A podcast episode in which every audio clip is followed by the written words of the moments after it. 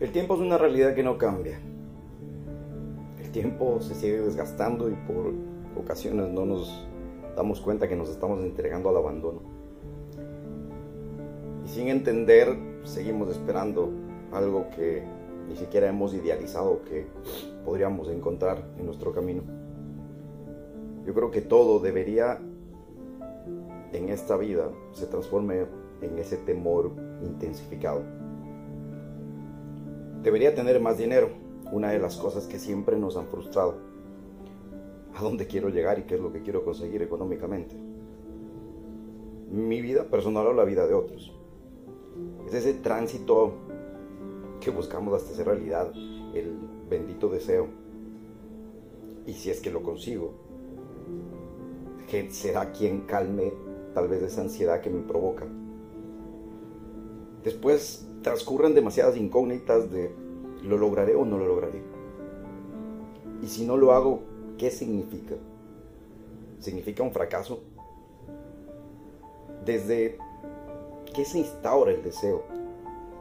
El fracaso aparece como una posibilidad concreta minando al individuo, llenándolo de temor, disminuyendo sus fuerzas hasta convertirlo en un pusilánime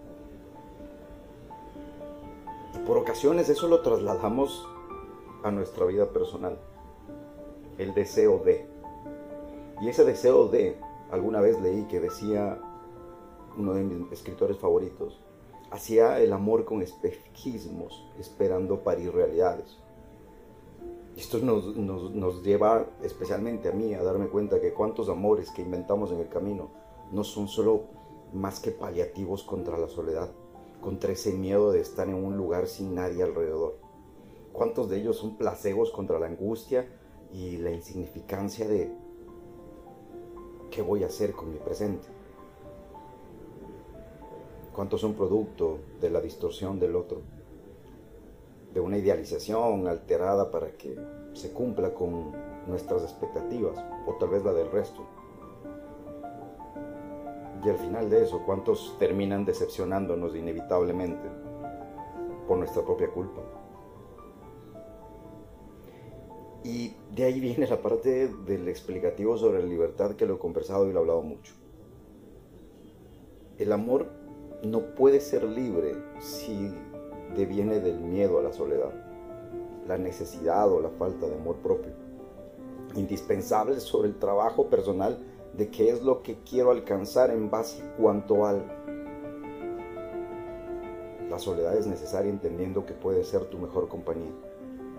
El miedo a la aceptación del no haber ver algo a tu lado es lo que te lleva al rechazo, a la negación.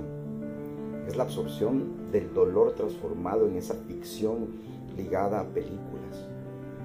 El amor como la soledad es melancolía por no tener o por tener si la definimos etimológicamente, sería el desierto de emociones causadas por la falta de. Falta de todo, falta de amor propio, falta de valoración. Entonces, alguna vez me preguntaron qué es de amor propio. Y el amor propio creo que eso es, es parte de la validación personal. Lo que eres y mereces tomando en cuenta que la vida que llevas eh, son filtros o realidad. Es dolor o alegría. Eh, se transforma en cúmulo de frustraciones o sensaciones imperfectas para quien espera mucho. Perfectas para quien no espera nada. Si compartes amor, recibes amor. No vuelvas tu vida una dependencia transaccional. Sacrificas algo no vivas esperando que regrese. O terminarás en una ideología pragmática económica, buscando resultados a plazo, fijo. ¿Te suena eso? ¿Te suena que podamos nosotros llevar nuestra vida siempre al comparativo sobre cuánto di, cuánto me tienen que devolver? Yo creo que de ahí transformamos la autoestima, que en este caso, para mí, debería ser poder trabajar tan a fondo, pero tan adentro esos huecos que niegas de ti. Esos miedos, inseguridades, recuerdos, como llámalo como quieras.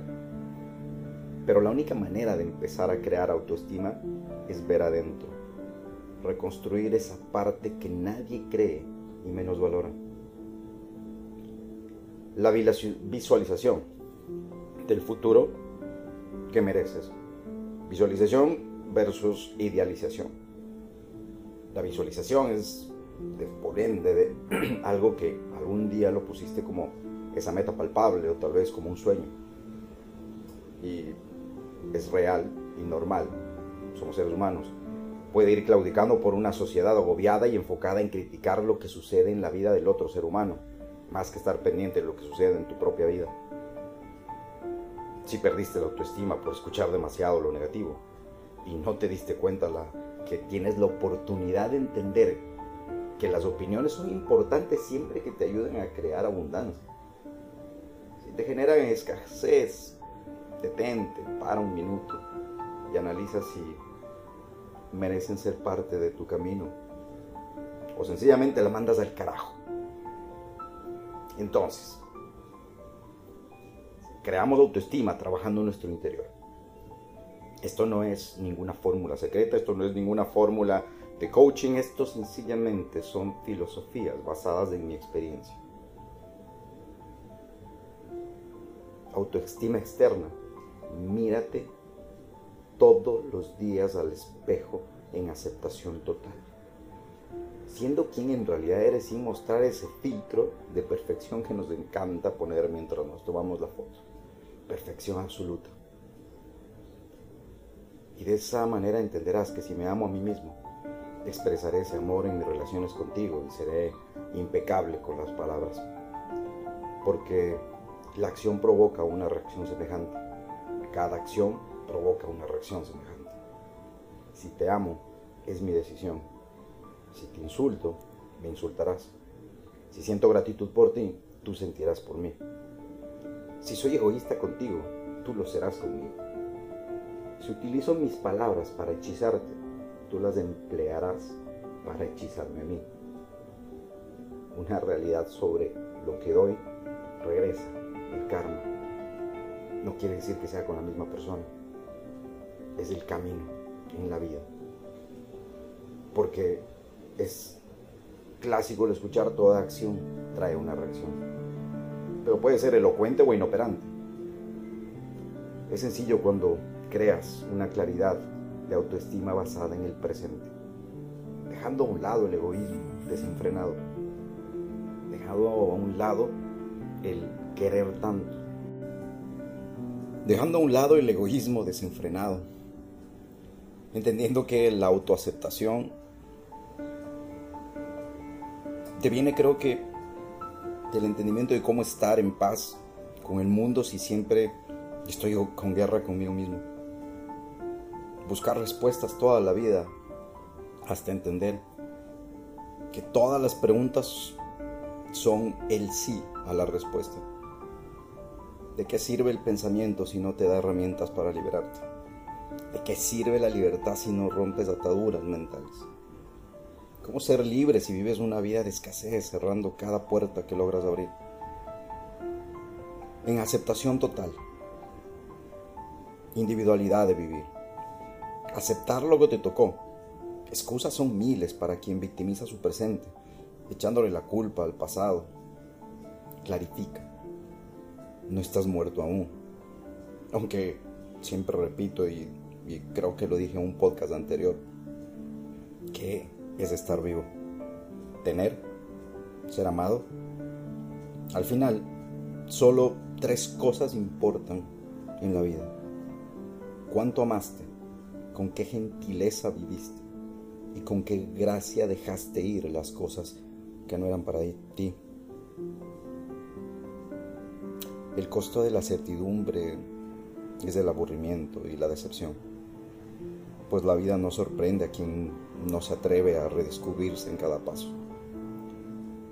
Redescubrirse es el proceso de caer y sentir el dolor. Claro, nos deja dos opciones de aprendizaje. El dolor y el sufrimiento. Dicen que el primero es inevitable. El segundo depende solo de ti. ¿Te suena? Eso es todo por hoy. Adiós.